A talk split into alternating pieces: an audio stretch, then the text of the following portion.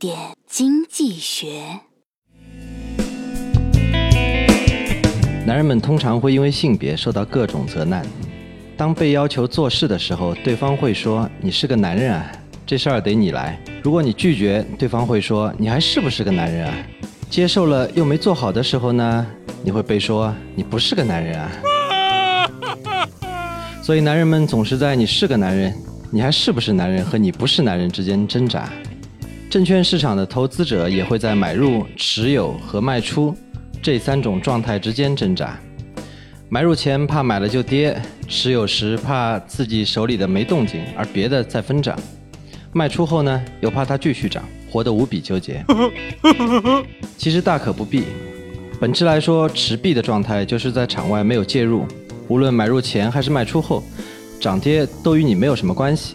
那么持仓的时候呢，没有持有的那些涨跌也都与你没有什么关系。端正心态，不受干扰，专注自己的投资才是王道。正如无论对方怎么说，其实你始终是个男人。